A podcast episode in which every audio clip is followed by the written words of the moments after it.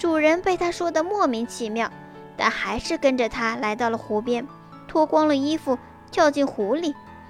公猫赶紧把主人的衣服拿到隐秘处藏好，然后他又跑到湖边。这时，国王的马车到了，公猫立即跑到国王面前哭诉说：“我的主人在湖里洗澡，突然来了一个强盗，把他放在岸边的衣服。”抢走了，这会儿他跑在水里没法上岸，时间长了会受凉生病的呀。国王信以为真，立即派了一个侍从赶回宫中，取了一套自己的衣服给伯爵穿。磨坊主的小儿子穿上了这套华丽的衣服，立即显得既英俊又高贵。国王因为伯爵多次送来鹌鹑。对他很有好感，就邀请他坐上了自己的马车，一起兜风。公主也很欢迎他，因为公主已经有点喜欢他了。光猫抢在马车之前往前跑，他来到一大片草地前，见有一百多人在割草，就问：“这草地是谁的？”人们告诉他是大魔法师的，他却说。听着，一会儿国王要来，他要问这草地是谁的，你们就说是伯爵的。如果你们不这样回答，会掉脑袋的。说完了，他又继续往前走，看见一片一望无际的麦田，有两百多人在那儿割麦子。他又问：“这麦田是谁的？”割麦人告诉他是大魔法师的。他又说。我告诉你们，一会儿国王的车就要来了。国王问你们这麦田是谁的，你们必须回答说是伯爵的，否则你们会送命的。他又来到一片大树林前，树林中有三百多人在砍伐大橡树。公猫问：“这林子是谁的？”砍树人告诉他是大魔法师的。听着。国王马上就要来到，若他问这林子是谁的，你们一定要回答是伯爵的，要不然你们都会没命的。公猫说完，又往前走，人们都瞧着他，他们从没见过一只猫穿着靴子像人一样大摇大摆地走路，都以为它是神派来的。公猫一直往前走。最后来到魔法师的宫殿门口，他走了进去，一直来到魔法师的面前。魔法师用眼角对他看着，不屑地问道：“你来干什么？”公猫走上前去，鞠了一躬，说：“我听人说你的本领很大，想变什么动物就能变什么动物。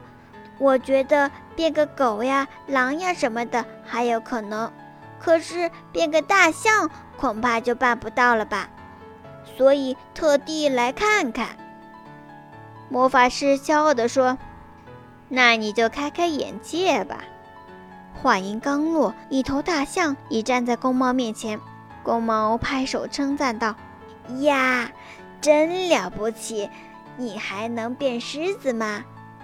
魔法师说：“那也不成问题。”立刻又变成了一头威武的雄狮。公猫装得很害怕的样子，叫道：“不可思议，不可思议！我从没见过这么奇妙的事情。不过，你要是还能变成小的动物，比如小老鼠什么的，那就更加了不起了。那你就是世界上最有本领的魔法师了。”小老鼠。恐怕你不会变吧？魔法师被他一番又是恭维又是激将的话弄得晕晕乎乎的，说：“那我也会，你瞧好了。”说着，马上变成了一只小老鼠。公猫一见，立即扑了上去，一口把这个小老鼠吞进了肚子。就在公猫和魔法师斗智的时候，国王的马车正来到那片大草地前。国王问道：“草地是谁的？”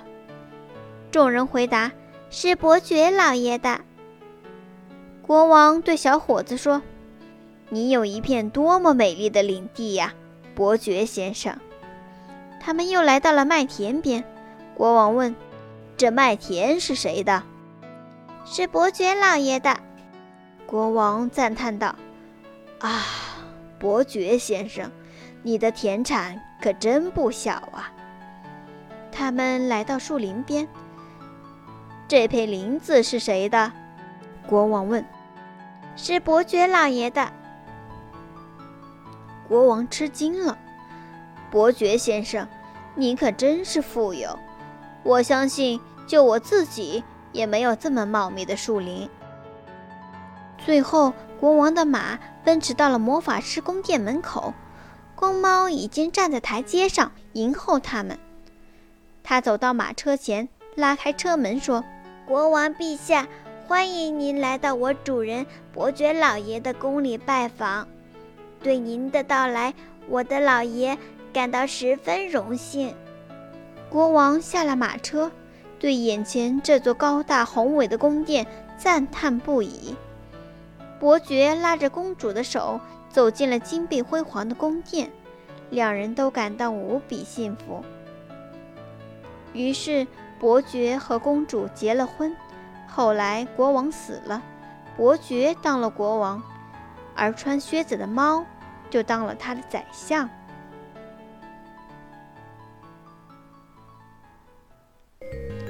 好啦，亲爱的小朋友们，故事讲完了。喜欢橘子姐姐讲故事，记得点赞、订阅和分享哦。有想对我说的话，欢迎在评论区留言哦。